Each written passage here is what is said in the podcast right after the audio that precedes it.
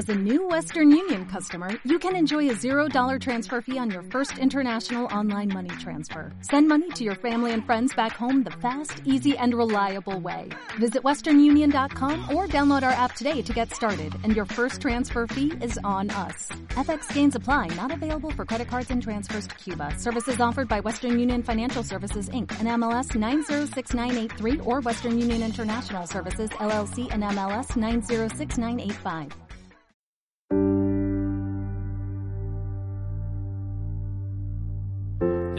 Albores de la humanidad hemos sentido curiosidad, miedo y algo de admiración por el fuego. Empezó siendo una amenaza para nosotros. El fuego era un castigo de los dioses que arrasaba con todo a su paso. Más tarde fuimos capaces de admirar su belleza y de cuestionarnos qué era en realidad esta especie de energía que desprendía tanta luz y tanto calor. Y poco a poco, gracias a nuestra curiosidad y a nuestra paciencia, aprendimos a dominar su poder y pasó de ser nuestro enemigo a convertirse en nuestro mayor aliado. Esto cambió por completo toda la historia de la humanidad y desde entonces el fuego siempre nos ha acompañado en nuestro viaje, iluminando nuestras noches y calentando nuestros hogares. Nos protegió de los depredadores, nos permitió cocinar los alimentos y conquistar los lugares más fríos del planeta y así expandirnos por toda la Tierra. Muchas veces se ha vuelto en nuestra contra o ha caído en las manos equivocadas, pero lo cierto es que el fuego ha impulsado el desarrollo de nuestra civilización desde sus comienzos hasta el presente. La revolución industrial no hubiera sido posible sin el fuego, igual que sin él hoy no podría ver aviones en el cielo ni usar casi ningún medio de transporte. Incluso la mayor parte de los vehículos eléctricos usan todavía electricidad producida por el fuego en alguna central eléctrica. Fue el fuego lo que nos abrió las puertas de la exploración espacial y lo que nos permitió llegar a la Luna.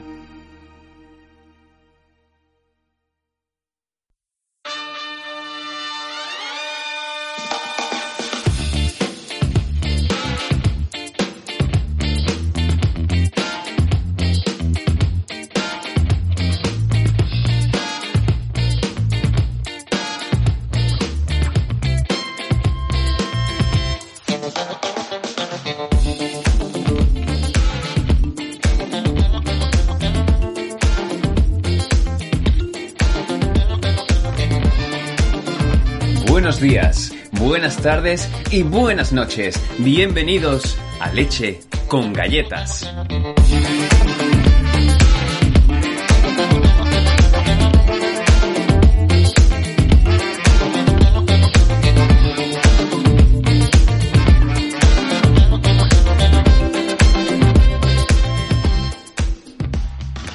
Javi, la única duda que me queda es cómo se enciende el fuego. Bueno, pues para encender un fuego, lo primero que tenemos que hacer, obviamente, es tener algo que quemar. Entonces necesitamos el combustible y con qué quemar, lo que es el comburente, que bueno, es el, oxígeno casi siempre en nuestro caso. Y claro, una vez tenemos los dos reactantes, que son el combustible y el comburente, pues los encendemos con una fuente de ignición. Y esto es, pues, eh, normalmente es una chispa, eh, como todos sabemos, ¿no? Pero bueno, pues es gracias a que la chispa aporta muchísimo calor en, un punto muy concentrado, muy pequeño, eh, tanto calor que puede llegar ese punto a, a, a 60.000 grados, por ejemplo, centígrados, eh, y también radicales, que, que, bueno, pues son, son especies, moléculas muy reactivas que van a empezar a arrancar eh, las primeras reacciones, eh, los primeros choques entre el combustible y el oxígeno, que es el comburente, pues y van a poder eh, arrancar la, reacción de, combustión. Vale, veo que estás muy puesto en el tema, así que para que la gente te conozca un poco más y, sepa por qué sabes tanto de, de la combustión y demás, eh, te pregunto ahora para, que te presentes. ¿Quién eres y qué has hecho con tu vida? Bueno, pues eh, soy Javier, eh, Javier Marrero, y, y nada, pues soy ingeniero, ingeniero industrial. Estudié ingeniería industrial en... Empecé en Las Palmas, en la Universidad de Las Palmas de Gran Canaria, y después seguí en Madrid, en la Politécnica. eh, me especialicé en la parte de energía y luego, pues nada, la, vida, las vueltas que da la vida, me fui a Francia, una ciudad en Normandía, Rouen. Allí hice mi proyecto fin de carrera y ya enganché con un doctorado porque, bueno, pues descubrí mi pasión por, por, bueno, pues todo esto que tiene que ver con el fuego, que no es, no, no es solo el fuego, sino eh, la mecánica de fluidos, eh, la aerodinámica, la, la propulsión y el, el, mundo de la aeronáutica también, aunque no he estudiado aeronáutica. Y, y bueno, pues, pues claro, yo vi un, tema ahí muy interesante que era cómo se encendían eh, los motores de avión, cómo se enciende un motor de avión. Era el título de la de aquella tesis, ¿no? Que de aquel doctorado que estaba uh -huh. ofertado y ya despertó mucho mi interés. No sé si, si te gustaría también contar eh, qué estás haciendo en este momento, porque claro, la tesis aquella en Francia, en Rouen, ya la acabaste, ¿no? Hace un tiempo. Sí, sí, sí, sí. Y actualmente estoy eh, trabajando para, para una empresa de, de motores de aviones, que bueno, todo el mundo la conoce por los coches, es Rolls Royce, y pero pero ya no, no hacemos coches. Ahora la empresa hace mayoritariamente motores de aviones. Y bueno, la, la, la, anécdota es que los coches de Rolls Royce son propiedad de BMW, de la marca de BMW. ¿Ah, sí? Sí. Ah, bueno, porque supongo, a ver, yo la verdad que, que, no soy un gran entendido del mundo coche, supongo que siguen existiendo esos coches, ¿no? Los, los Rolls Royce. Sí, sí, se sigue, vale, siguen vale. existiendo Pero pertenecen a, a, BMW, ¿no? Sí, eso, eso he oído, tampoco, es que tampoco sé más, ¿sabes? Eh, pero uh -huh. sí, yo sé que no tenemos nada que ver con Rolls Royce, los vale, coches. Vale. Vosotros aviones. Nosotros, exacto. Vale. Bueno, eh, pues es, curioso, la verdad, que, ¿no? que de todas las distintas aplicaciones que tu conocimiento podías tener, podía tener, pues ha acabado trabajando con, con aviones, ¿no? Eh, y quizá ahora después volvamos un poco más a qué eso de, de, del comburente y el combustible, etcétera. Pero eh, te quería preguntar, ya que trabajas con aviones, eh, ¿cómo es posible que un cacharro tan grande y pesado pueda volar? Bien, la pregunta era obligada, ¿no? Entonces, eh, bueno, pues, bueno, vuelan gracias a las alas. Eh, y claro, tú me dirás, bueno, ¿y los motores entonces? De hecho, hay aviones que vuelan, eh, que, que, que, no tienen, que no tienen motores y pueden planear, pero obviamente no van a llegar, eh, bueno, pues, de un destino X a otro destino que tú quieras y cuando tú quieras. Por eso también necesitas un motor para que haya siempre algo que empuje al avión hacia adelante. Pero bueno, la función de las alas es levantar todo ese peso. ¿Y cómo lo hacen las alas? Esa es la gran pregunta y de hecho ahí es un tema de debate entre en, el mundillo. Bueno, quizás algún erudito lo tenga muy claro, pero pero hay unos que dicen que que es simplemente el ángulo al que se ponen las alas y el aire que, que choca eh, por la superficie de abajo, por la parte de abajo de las alas, y es solamente el aire que al, de, al, al, desviarse hacia abajo empuja las alas hacia arriba y entonces el avión sube hacia arriba y vuela. Pero hay otra explicación, que es la que me gusta más a mí, que es que gracias a la forma de las alas, la curva de las alas por la parte de arriba eh, hace que el recorrido para el aire sea más largo desde que entra el ala, desde que llega al borde de ataque hasta que deja el ala. Y entonces el aire, y además es una superficie más curvada, y entonces el aire tiene que acelerar y, aumentar su velocidad por la parte superior con respecto, comparado a la velocidad del aire que va por debajo, por la superficie de, de la, del ala, por la parte de abajo. Y bueno, pues esto es así eh, en física eh, eh, de mecánica de fluidos cuando aumenta la velocidad del aire disminuye la presión. Entonces significa que en la parte de arriba del ala la presión es más baja que en la parte de abajo. Con lo cual pues hay una diferencia de presión y, y entonces ya directamente pues estás empujando hacia arriba las alas y las alas tiran del, del, del avión hacia arriba. Em, de hecho cuando un avión vuela ves que las alas están en una forma diferente. Parece que o sea, están curvadas hacia arriba un poco porque, bueno, pues es como si alguien hubiera levantado al avión por, la, por los extremos de las alas, por ejemplo. Claro que si tuviéramos, por ejemplo, un ala que fuera una superficie, no sé, como el tablero de una mesa, ¿no? Perfectamente rectangular, em, ahí el aire, digamos, tardaría al mismo tiempo en llegar de un lado al otro del ala, por arriba y por abajo, entonces no se produciría esa diferencia de presiones y el ala no volaría, ¿no? La clave está en que la parte de arriba del ala, la superficie es más larga, ¿no?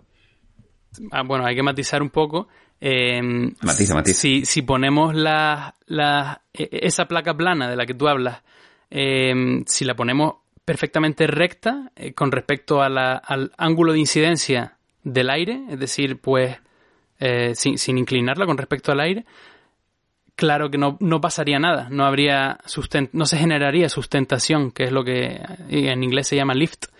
Eh, mm, pero si tú inclinas esa placa plana un poquito eh, hacia, hacia, hacia adelante para que vea un ángulo de incidencia que se llama un ángulo de ataque con el aire, pues ya el aire se va a encargar de reorganizar su recorrido, que se llaman las líneas de corriente, eh, y, ver por dónde... Eh, va a ser una curva, al fin y al cabo, va a generar una curva por la parte superior del ala, aunque el ala en sí, de la placa plana de la que me habla, no tenga una curva.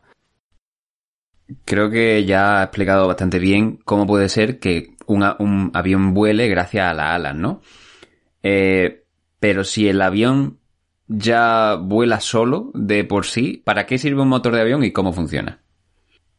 Para que esta magia que, pasa en las alas de la sustentación, porque el aire pasa por encima de las alas más rápido que por debajo, para que ocurra eso, necesita eh, ver una necesitamos tener una velocidad, una cierta velocidad eh, de viento, vamos a decir, entre comillas, de aire que viene hacia las alas, ¿vale? Ya sea el aire viniendo o el avión yendo hacia adelante. Entonces, para eso necesitamos un motor eh, debajo de cada ala, o bueno, o, un, motor que impulse el avión hacia adelante de manera continua durante todo el vuelo, para que así también puedas eh, guiar eh, el avión hacia donde quieres ir, porque puede que quieras ir en contra del viento, a favor del viento, por ejemplo, perdón, puede que quieras ir a favor del viento y en ese caso, sí o sí, mm, vas a necesitar un motor que te empuje más rápido que el viento, para que las alas vean aire llegando a ellas para poder volar. Y, bueno, ¿y cómo, cómo funciona? ¿Cómo consigue ese motor que... ¿Cómo impulsa el motor al avión hacia adelante? En general, de cualquier motor, lo que tiene que hacer es acelerar aire, ¿vale? Em, ya sea una hélice, o ya sea un turbo, un turboreactor, un turbo o un turbofan, que son los, bueno, los aviones comerciales que cogemos eh, normalmente, son tienen turbofan. Em, pues el, el motor está encargado de succionar aire por la entrada a una cierta velocidad y expulsar el aire, ese mismo aire, por detrás a una velocidad mayor. Entonces esto lo puede hacer una hélice también, em, pero eh, bueno, pues hay diferencias entre una hélice, que es un, un turboprop, o, un, o, y otro tipo de motores como un turboreactor. Em, pero claro, ¿cómo aceleramos el aire? necesitamos añadirle energía al aire y la energía eh, no viene, eh, no cae del cielo así de manera gratuita. Em, bueno, salvo la energía solar, pero em, entonces eh, la energía que necesitamos la cogemos del combustible. En los motores actuales pues queman queroseno y, y eso lo que permite dentro del motor es que al entrar el aire frío eh, y después mezclarse con el queroseno y quemar la mezcla de aire y queroseno, pues estamos aumentando muchísimo la temperatura, porque eh, dentro de un fuego, pues la temperatura aumenta mucho. Y al aumentar la temperatura de esta mezcla, eh, que ya vamos a llamar los gases, pues disminuye mucho la densidad. Es decir, los átomos, las moléculas, se expanden, se separan unas de otras, entonces ocupan mucho más volumen. Entonces, lo que antes eh, tenía que entrar al motor a una cierta velocidad, como ahora ocupa mucho más volumen y tiene que salir por el mismo motor, pero por la parte de atrás, tiene que salir a mucha más velocidad. Me estaba imaginando, por poner así quizá un ejemplo tonto, ¿no? Que, mm, podríamos eso, imaginarnos un, cilindro como puede ser el cilindro de, mm, de un papel higiénico, ¿no? Si cogemos ese cilindro y empezamos a correr por la calle hacia adelante, cierto aire va a estar entrando por un lado del cilindro y saliendo por la parte de atrás, ¿no? Pero claro, ese aire va a entrar y salir del cilindro a la misma velocidad porque no le hemos hecho nada a ese aire, ¿no? Entonces ahí, para que, haya esa diferencia de velocidad, es por lo que necesitamos em, ese aporte de calor que has mencionado, ¿no? Sí, efectivamente, pues claro, eh, si llevas un cilindro, en un papel higiénico, la velocidad del aire que entra, mm, si no aportas nada, pues va a ser igual que la que sale.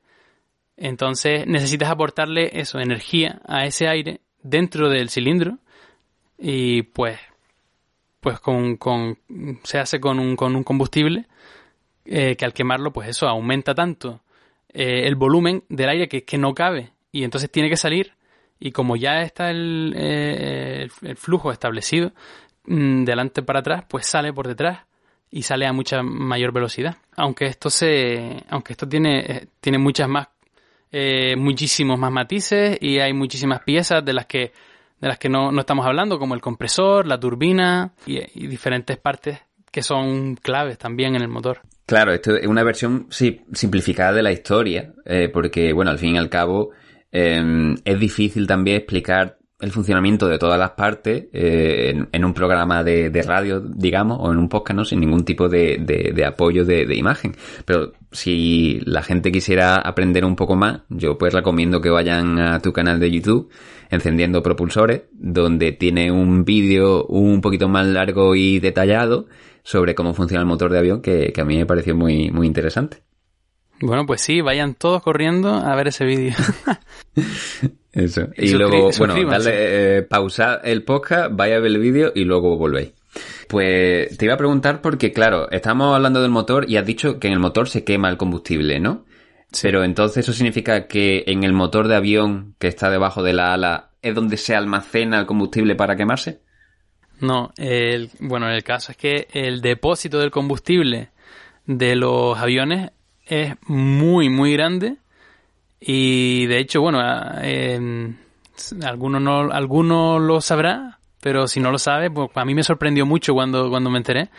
Eh, son las alas. El interior de las dos alas pues está lleno de combustible.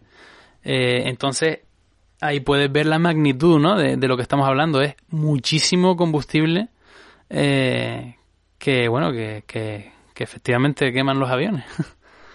Claro, yo, yo la verdad que eh, me pensaba pues que, el combustible se guardaría en alguna parte del cuerpo del avión, ¿no? Pero ya veo que son todos maleteros para meter maleta entonces, ¿no?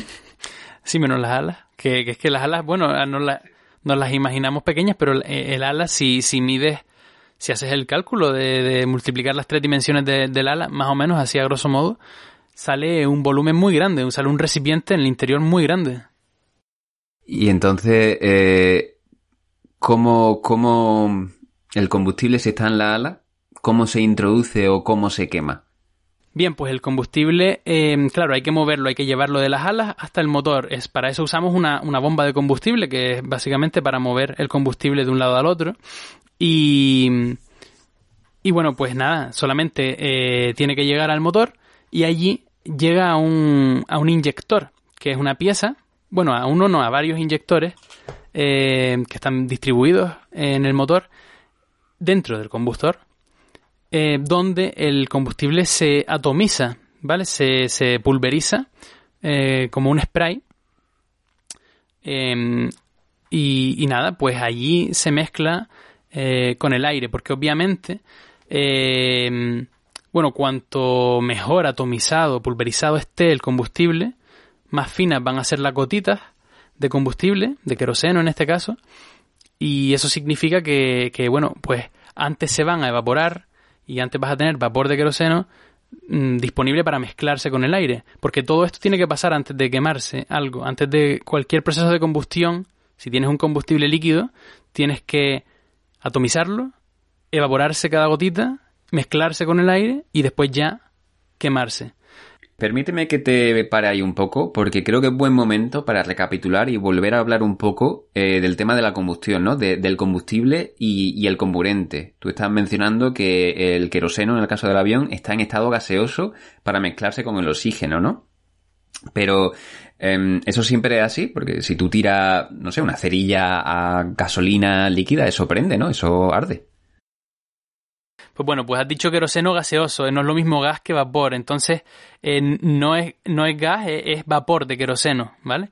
Eh, queroseno recién evaporado. Eh, pero sí, es muy curioso lo que dices de la, de la gasolina. Si le tiras, si tiras un fósforo o una cerilla al, a, a un charco de gasolina o un bidón de gasolina, échate a correr, ¿no? Porque eso va a prender enseguida eh, y va a ser probablemente una explosión, eh, una pequeña explosión o una llamarada. Pero mm, si haces lo mismo con un, con un charco, un bidón eh, que contenga diésel, que es otro combustible, como todos sabemos, pues no va, no va a pasar nada. Se va a apagar la cerilla probablemente esto tampoco es para que lo hagan en casa, pero porque nunca se sabe, pero, mm, pero esto es, eh, obviamente estamos hablando de temperaturas mm, cotidianas, ¿no? 20 grados, 10, eh, grados, eh, pero esto es porque, mm, porque el combustible, por cómo se evapora el combustible. La gasolina se evapora muy rápido a temperatura ambiente y el diésel se evapora muy mal o muy poco, igual que el queroseno, a temperatura ambiente. Entonces, Claro, y aquí eh, entramos en más detalles de por qué tiene que estar en, fase vapor. Y es que si un combustible no está en fase vapor, bueno, a no ser que estemos hablando de combustión sólida, que es otro tema completamente diferente, como los fuegos artificiales, pero si un combustible no está en fase vapor, un combustible de estos, de los que, de, de los que estamos hablando, gasolina, queroseno y tal, no puede reaccionar con el oxígeno, no puede quemarse, porque ¿qué significa? Y aquí entramos al kit de la cuestión, ¿qué es el fuego? ¿Qué es la combustión? Pues es, no es más que un choque, bueno, no uno, muchísimos choques, pero es un choque entre una molécula de combustible y una molécula de oxígeno. Entonces, al chocarse, si se chocan con la suficiente energía, entonces van a poder arrancar esa reacción de combustión, van a poder reconfigurar su, pues estas moléculas van a poder reconfigurarse para después así producir em, los gases de escape, ¿no? Los, gases de combustión. Vale, entonces, perdona que te interrumpa. Em, has dicho en tu ejemplo que la gasolina em, a temperatura, has dicho 20 de grado, es decir, las temperaturas normales en, Canarias, ¿no? Eh, has dicho que a esa temperatura la gasolina está en fase vapor mucho más que el diésel, por ejemplo, ¿no? Eh, el hecho de que esté en fase vapor es lo que permite, por ejemplo, cuando vamos a echarle gasolina al coche, eh, que percibamos el olor de la gasolina. Es, eh, bueno, es por eso, porque a temperatura ambiente es fácil que se evapore y por eso la, olemos. Y ese vapor que nosotros olemos es el mismo que podría reaccionar con el oxígeno y generar una combustión. Pues sí, no, no, no estoy seguro porque la gasolina es eh, que también me sorprendió mucho cuando me enteré. La, gasolina es, pero ahora me parece muy normal, la gasolina es una mezcla de muchísimas cosas, de muchísimas moléculas diferentes. Y, hay moléculas que se evaporan muy rápido, mucho antes, eh, y hay algunas que huelen y otras que no huelen. Por ejemplo, bueno, se, se llaman los compuestos aromáticos, los que huelen, eh, de ahí su nombre. Y en principio sí, en principio eso, eso también se quema. Lo que pasa que yo no sé si cuando estás echando gasolina, ese vapor que huele es suficiente como para, como para poder quemar algo ahí si, si pones una cerilla. Tampoco es una, tampoco lo hagan por favor en la gasolinera porque ya saben que está prohibido usar hasta los móviles. No es buen sitio para encender cerillas, ¿no? no, no, no, no. Pero bueno, yo no he hecho el experimento, pero si estás echando diésel al coche, debería oler menos pero mm, no sé, porque también el diésel tiene compuestos eh, volátiles y tal. Lo que sigue es verdad que, que, se evapora, en general, el diésel se evapora menos y mucho, muy, más, mucho más lentamente que la gasolina. Sí, sí. Bueno, esto es quizá un experimento práctico que la gente puede hacer en su casa, ¿no? Si tiene dos coches distintos, uno de gasolina y uno de gasoil, pues que vayan a la gasolinera y comprueben a ver cuál, cuál huele más, ¿no? Que quizás, claro, yo tampoco sabía que la gasolina pues, era una mezcla de muchos compuestos eh, y bueno, quizás pues un compuesto en particular el que se evapora más fácilmente, como has dicho, y el que, y el que olemos, ¿no? Más fácilmente. Sí, sí. Em, y bueno, y que tampoco, y que bueno, ya, eh, ya por seguir, que, que también todos estos compuestos aromáticos sobre todo, eh, muchos de ellos son, son malos para la salud, son cancerígenos, así que tampoco hagan el experimento, eh, tampoco se pongan a oler mucho la gasolina y el diésel, pero bueno. Vale, entonces cuanto menos gasolina echemos, mejor, ¿no? Con mascarilla. o si no, con, mascarilla. vale. Em, vale, ¿qué te iba a preguntar de, esto entonces? Eh, de lo que estábamos hablando, eh, estábamos hablando que la, gasolina en estado eh, de vapor, ¿no? Como has dicho, es lo que al final va a reaccionar con el oxígeno del aire y aprender. Pero claro, la gasolina en estado de vapor con el oxígeno del aire de por sí no prende, necesitan algo más, ¿no?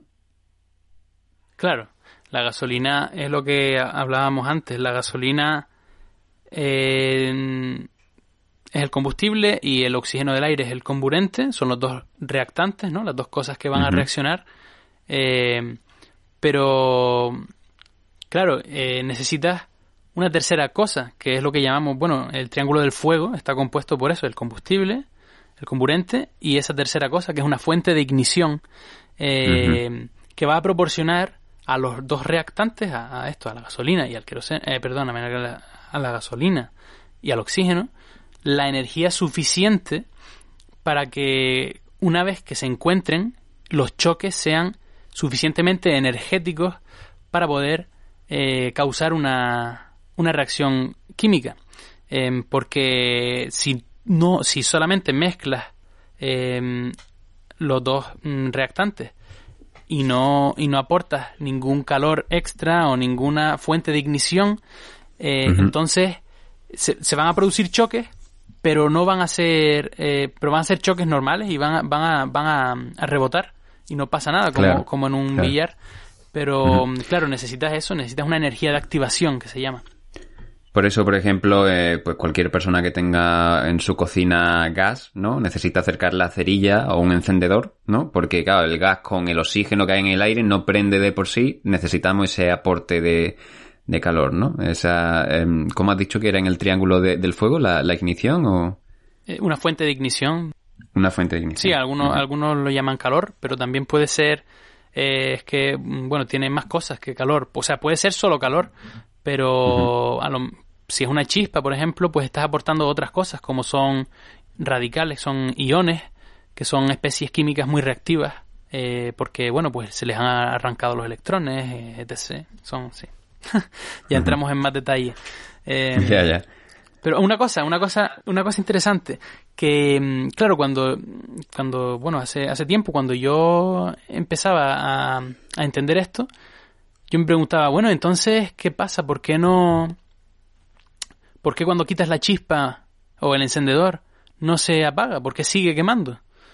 Claro. Y bueno, pues esto, esto se estudia en bachillerato, ¿no? Es las reacciones exotérmicas. Es una reacción que al ocurrir genera calor, mucho calor. Entonces ya ese mm. calor es suficiente. Se, retroalimenta, por así decirlo. Eso es, ese calor es suficiente para calentar a las siguientes moléculas que están por allí cerca y, y, tal. Y entonces es una reacción en cadena. Y bueno, antes ya de, volver al motor de avión, porque lo habíamos dejado ahí justo, ¿no? Con el queroseno en, en, spray, ¿no? Metiéndose en, en, el, en el motor, ahora volveremos a eso. Pero eh, antes quería hablar un poco más, otro ejemplo de, de, combustible y comburente, ¿no? Porque hemos estado hablando o poniendo de ejemplo la gasolina, el diésel. Pero, ¿qué pasa con la madera? Porque, a ver, es que mm, en, tu vídeo del fuego creo que eh, dices que si tira una cerilla a la madera no prende, ¿no? Yo cuando vi eso digo, yo necesito buscar respuesta, que esto, Javi me lo tiene que explicar. ¿Cómo que no? Bueno, pues pues no, pues mm, te lo bueno, pues no sé si tienes una, una mesa de noche de madera o, una puerta de madera, tirar una cerilla y verás que encendida y verás que, la, que eso no, no llega a ningún lado. Eh, creo que esta época estamos proponiendo muchos experimentos peligrosos. Yo creo que no tenemos que recomendar lanzar cerilla a ninguna puerta ni mesita de noche, que hay, hay gente que está muy loca. No, no, por favor. así que no, hagáis, no hagáis esas cosas. No, hagáis porque, porque, claro, eh, resulta que después hay uno que se está echando un spray de desodorante al lado y claro, a lo mejor sí eso sí, sí prende por, por accidente. Pero bueno. Bueno, eh, una forma nueva de depilarse el sobaquillo, pero mejor no explorarlo, porque la, la quemadura de tercer grado igual. Pues, no, sí, bueno, hablando de todo esto, eh, hay, hay, que decir que hay que, sobre todo en Canarias, bueno, en Canarias y en, muchos sitios, eh, tenemos problemas de incendios. Eh, forestales y, tal, en el campo, en la montaña, eh, ¿sabes? Nada de, nada de dejarse una, una cerilla, ni, ni, ni, un cigarro, ni nada, eh, porque, porque sí que hay cosas, ya no es una madera, sí que hay cosas que, que sí que arden muy, muy rápido y son las que inician un fuego y después ya sí que la madera arde después. Bueno, cerrando paréntesis, eh, ¿por qué no arde una mesa, una mesa, por qué no arde una, una madera eh, así de manera instantánea? Bueno, pues porque por, por lo mismo que, que hablábamos de, de, de, la, de la gasolina, el queroseno y el diésel. Necesitas, o sea, volvemos a la definición del fuego, necesitas que se choquen las moléculas de oxígeno y de, y de, y de combustible. Si el combustible es la leña, pues la leña a priori, así, eh, en estado normal, es sólida. Y entonces, eh, pues el oxígeno no se puede colar ahí tan fácilmente dentro de toda la red de átomos que, que, están ahí en un sólido. Y, lo mismo pasa con un líquido. Eh, hay muy poco espacio para que el oxígeno se meta dentro y se choque con los, con los átomos y con las moléculas que no están en la superficie. Y esos son muy pocos, en realidad. Entonces, eh, entonces hay que calentar primero la leña. Y entonces habrá, bueno, y todo, todo el mundo lo, lo, lo, habrá experimentado en una barbacoa, en una, ¿no? Que, que tiene que estar dándole ahí un poco de fuego primero al carbón o a la leña o lo que quieran usar, eh, o en una chimenea, para, para que empiecen a emitir esos vapores eh, que son inflamables. Entonces ya a partir de ahí sí puede empezar a arder la leña. Vale. Eh, un momento, porque aquí eh, obviamente me estás descolocando. Me estás diciendo que, por ejemplo, si yo quiero quemar la puerta de mi habitación, ¿no? Después de, grabar este podcast y de practicar un poco los experimentos que me has recomendado, si yo le acerco un mechero a la puerta, no se va a quemar por sí sola. Tengo que esperar que, que la puerta se evapore. Eh, pero, eh, eh, a ver, pero mi, mi, puerta, mi puerta lleva ahí mucho tiempo y no, se evapora, ¿no? Se, va evaporando poco a poco la puerta. ¿Estamos respirando la madera de los objetos que nos rodean? No, no, no, Explícamelo, por favor, que estoy aquí. No, pues por ejemplo, a, la, madera tienes que aportarle mucho calor durante un tiempo largo para que empiece a evaporarse. Sí, efectivamente, hay partes de la madera que igual que la bueno la madera tiene eh, está hecha de muchas cosas no entonces hay partes de la madera que cuando la sometes a mucho calor empiezan a emitir vapor empiezan a evaporarse. Y eso es lo que lo que lo que empieza a quemar a arder. Claro pero eso por ejemplo si alguien eh, pongamos de ejemplo alguien de Córdoba no de los sitios más calurosos de España eh, tiene una puerta de madera en su casa y en verano hace un día 50 grados se le va a quemar la puerta porque, bueno, o se le va a evaporar la puerta.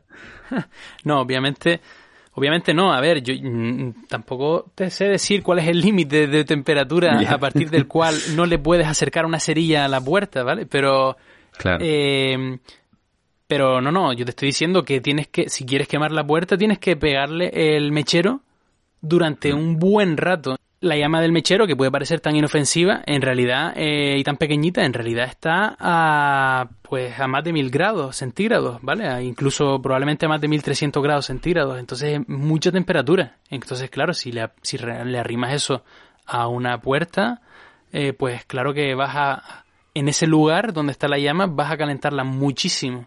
Entonces, va a terminar eh, evaporando diferentes sustancias de la, de la madera. Bueno, yo creo que ya es buen momento para volver a, hablar de, eh, del motor de avión, ¿no? En el motor de avión habíamos dicho que entraba el aire por un lado, salía por el otro más rápido y en medio ocurría esa, esa combustión, ¿no? Esa quema de queroseno que se inyectaba, según has dicho antes, en forma de, spray, ¿no? Pero, pero claro, yo me imagino, eh, como tú has dicho también, el avión va volando a unos 11 kilómetros de altura allí arriba hace una temperatura de mm, menos 50 grados y además a la velocidad con la que se mueve el avión y, y, todo lo que pasa dentro del motor, ahí el aire pasa a una velocidad increíble. Entonces, si la gente ya le cuesta encender un mechero para fumarse un cigarro un día que hace un poquillo más de viento, ¿cómo es posible que se encienda el motor o que, que funcione la, la, ignición ahí arriba? Eh, mm, pues sí, tienes toda la razón en todo lo que has dicho. Entonces, Eh, bien, eh, por ejemplo, una cosa, lo último que has dicho, eh, no se puede quemar algo si, o, perdóname, no se puede estabilizar una llama, que es el término correcto, si tienes una velocidad muy elevada de aire, por ejemplo. Obviamente, con la cantidad de aire que entra dentro de un motor de avión, eso es muchísimo, eh, eh, muchísimo más de lo, de lo necesario para estabilizar una llama. O sea, vas a tener unas velocidades increíbles. Entonces, dentro del combustor tenemos que ingeniárnoslas. Bueno, uno, que no entra toda la cantidad de aire que entra al motor, no pasa por el combustor. Pero, pero igualmente, la cantidad de aire que pasa por, por el combustor es mucha. Eh, es, mucha para estabilizar una llama, digo. Entonces, necesitas crear una estabilización artificial, vamos a decir, de una llama. Y esto se puede hacer de varias maneras. Em, por ejemplo, puedes, puedes crear una zona de recirculación, es decir, puedes poner un, bloqueo al aire, em, pequeño, un pequeño bloqueo por un, por ejemplo, un triangulito de metal delante, de justo del chorro de aire, y entonces el aire detrás del triángulo eh, va a recircular como el ejemplo perfecto es cuando estás en una calle y está soplando el viento, estás en una esquina, ¿no? en, un, en un cruce de calles y está soplando el viento por una de las calles, principalmente. En la esquina se van a, remolinar, eh, bueno, pues basura, o hojas que haya, vamos a decir, eh, las hojitas eh, van a remolinarse y a formar un, un, remolino justo detrás de la esquina, ¿vale? Pues eso es, eso es perfectamente una zona de recirculación, a pesar de que tienes una velocidad de aire muy elevada por un lado, eh, puedes generar una zona de recirculación donde la velocidad del aire es más baja. Entonces ahí, ahí sí que podrías estabilizar una llama en, en, un, en, un, combustor, porque es exactamente lo que se hace.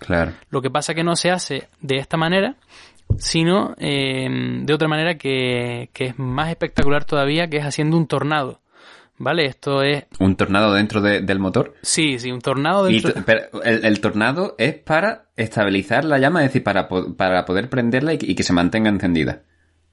Sí, porque para que puedas prenderla y que, y que exacto que no se vaya que no se vaya para atrás por lo que hace de escape que no se escape claro sino que se mantenga agarrada eh, entonces el tornado tengo otro ejemplo muy interesante para el tornado eh, otro otro símil si tú tienes un vaso de agua eh, sorprendido con este. ¿eh? Si tú tienes un vaso de, si tú tienes un vaso de agua, eh, más o menos a la mitad de, lleno o de vacío, como lo quieras ver, y coges una cuchara y empiezas a, revolver de manera más o menos mm, constante, homogénea y, cada vez más fuerte, vas a ver como la superficie del agua, que antes era plana, antes de empezar a removerla, ahora el centro del, del agua, el centro del vaso, el nivel del agua ha bajado y los bordes del agua han subido muchísimo.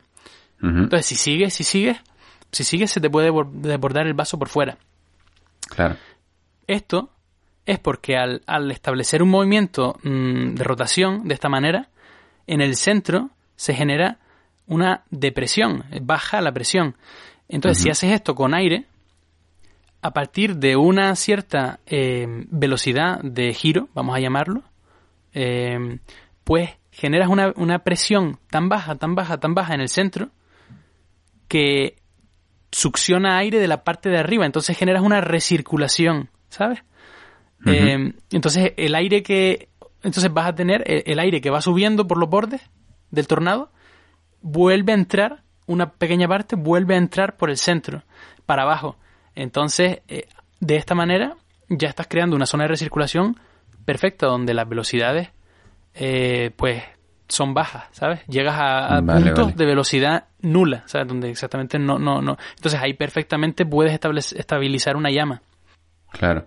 Vale, pues entonces, eh, estabas diciendo que, que, para que fuera posible encender o estabilizar esa llama, em, claro, la, llama se podría esconder un poco, pero que en realidad no es que se esconda, sino que se genera un, un tornado, ¿no? Para que en la depresión del tornado haya, bueno, la, la, estabilidad que hay dentro de esa presión del tornado es lo que permite que exista la llama, ¿no? Sí, sí, y es un tornado por cada inyector. Eh, para, solo para matizar. Claro, ese, ese ejemplo que has puesto yo creo que todo el mundo se lo, va, se lo va a imaginar, ¿no? Porque este experimento casero sí se puede hacer. Porque claro, todo el mundo, pues no sé, se ha hecho un colacao alguna vez en su vida, ¿no? O le ha echado azúcar al café o lo que sea y la ha removido con la cucharilla, ¿no?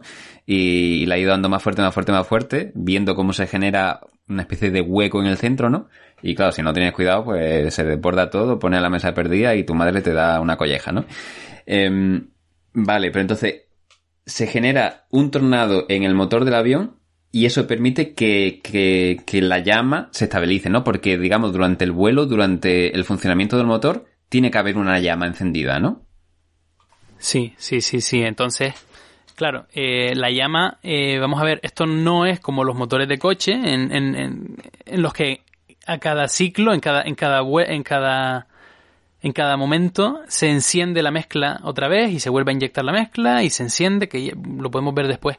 Eh, pero esto es diferente, esto es arrancas el motor en el aeropuerto, es decir, prendes el fuego a la llama y eso está quemando durante el despegue, durante eh, todo el trayecto, incluido el aterrizaje y bueno, hasta que llegas al aeropuerto siguiente y, aterrizas y ya cuando apagas los motores es justo cuando deja de haber llama. Pero si no, siempre tiene que estar la llama encendida.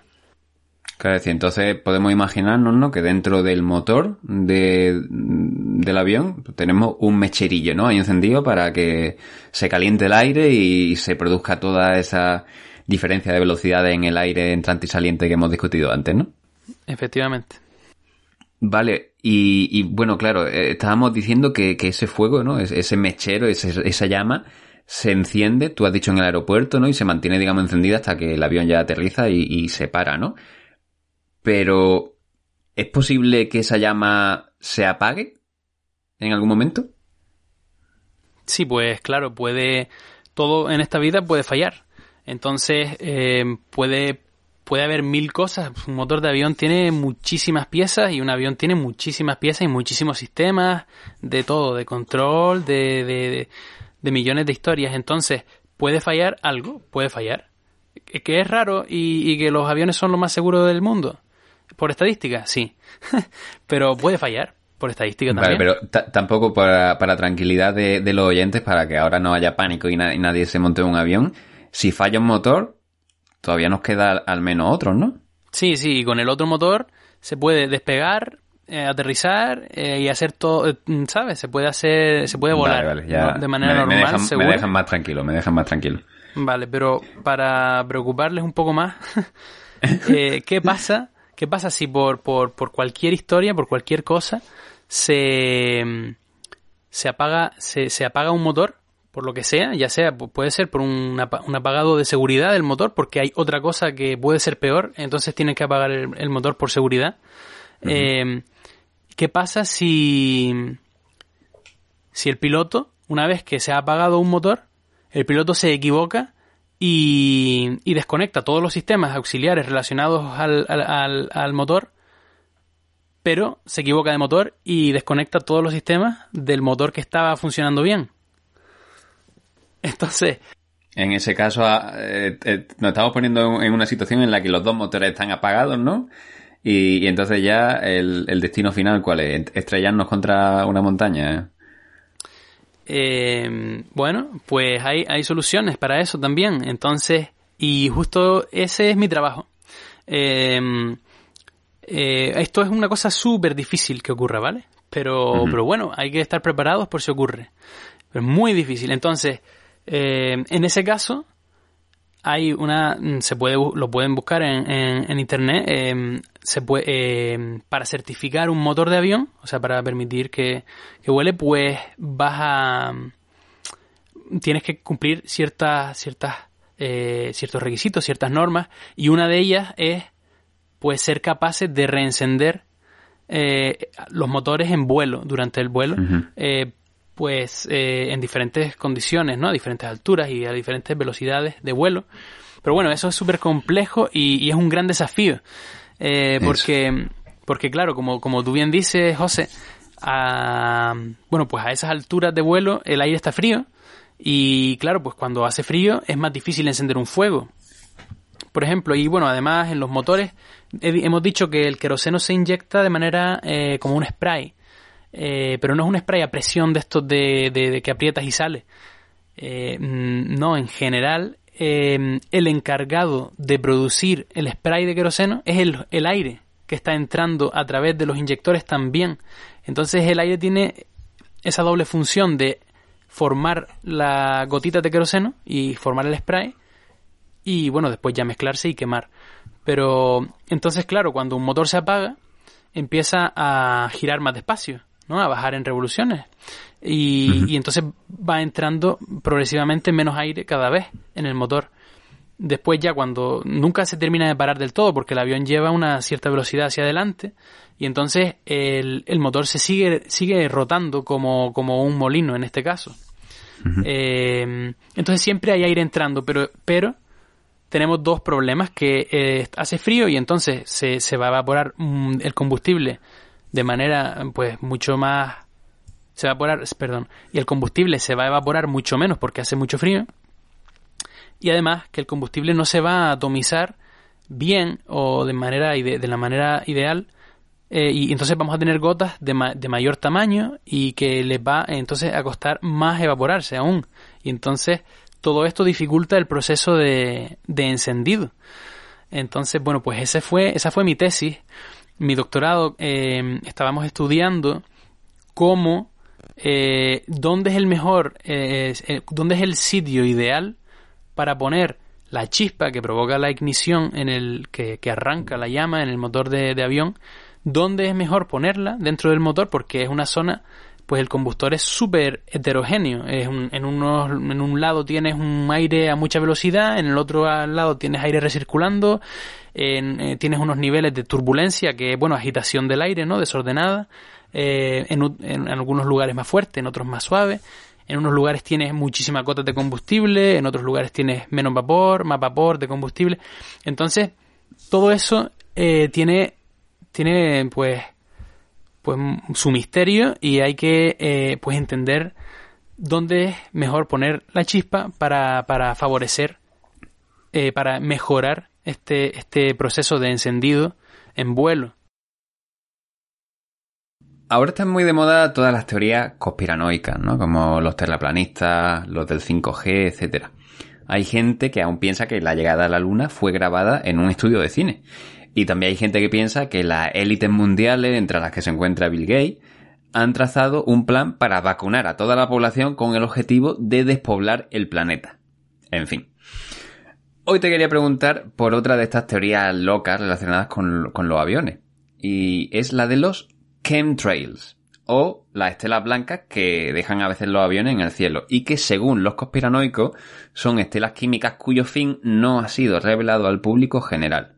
¿Tú podrías explicar qué son esas estelas blancas? ¿Estamos realmente en peligro? Bueno, la verdad es que yo nunca había oído hablar de las chemtrails, sino de las contrails. Pero bueno, Ahora, ahora vemos. Eh, claro, sí, no, es que en teorías de la conspiración eh, hay eh, todas las que quieras y bueno, pues tienes que elegir cuál creerte, ¿no? Al final no te las puedes creer todas. Pero en cualquier caso, yo no sé, yo, claro, yo no te puedo ahora afirmar, no, no, claro, aquí yo conozco la verdad 100%, pero lo que sí te puedo explicar es qué es lo que ves eh, que sale de los aviones, ¿vale? Las contrails, yo creo que el nombre, eh, justo lo, pensé antes, eh, viene de, de condensación, condensation trails, porque en español se llaman estelas de condensación, ¿vale? Claro. Eh, que no chemtrails. Eh, Claro, porque no, no es que los aviones estén echando productos químicos, ¿no? Para hacernos cosas. bueno, no, no, no. De hecho, estamos trabajando para reducir cualquier eh, contaminación que, que, que pueda generar la combustión. Pero bueno, en cualquier caso, lo que sí que echan los aviones es agua, porque eh, el combustible, eh, el queroseno, eh, pues sí, el, el producto de combustión, eh, los productos son agua y CO2, ¿vale? El CO2 es malo, ya lo sabemos, para el calentamiento global, el cambio climático y tal, pero el agua es agua. Entonces, cuando te duchas eh, en, la, en tu casa, en la ducha, y el espejo está frío, y te duchas con agua caliente, eh, el espejo se empaña. Y eso no es que venga Bill Gates a echarte un rocío de agua en especial en el espejo, ¿verdad?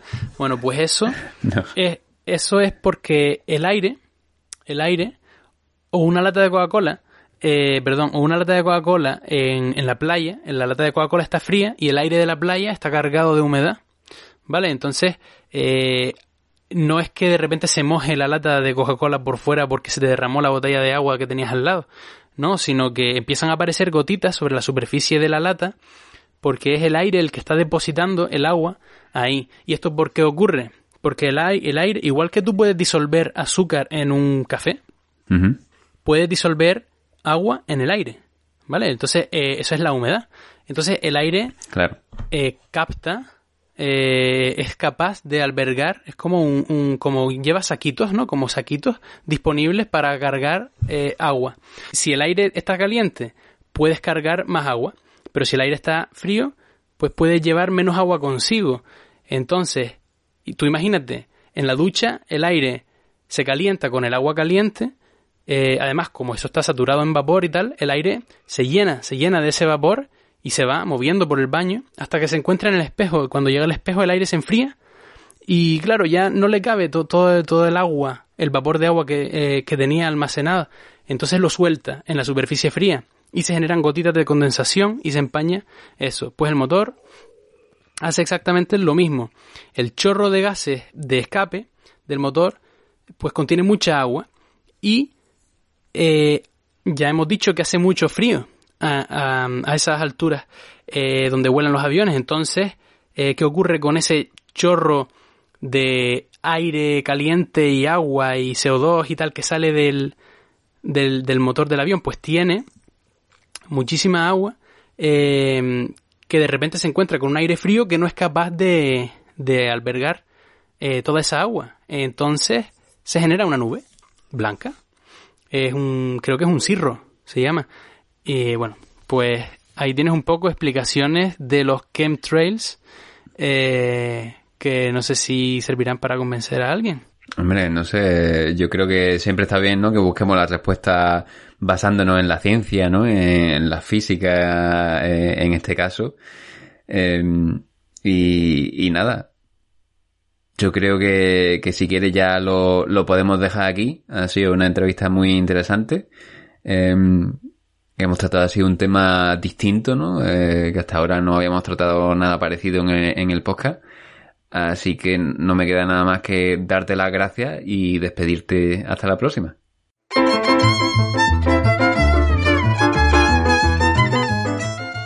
Y hasta aquí el programa de hoy. Recuerda que puedes escucharnos en Evox, Spotify, Google Podcast y Apple Podcast. Y aunque uses otras plataformas, te animo a que te pases por Evox si quieres dejar algún comentario. También puedes dejar comentarios en las distintas publicaciones de Instagram. Nuestra cuenta es leche con galletas barra baja podcast. Y ahora también en Twitter, lcg barra baja podcast. Da me gusta, comenta y comparte. Si te ha gustado, claro, porque si no te ha gustado, pues no le des ni a me gusta ni compartas. Hombre, faltaría más. ¿Quién soy yo para obligarte a ti a hacer nada? eh?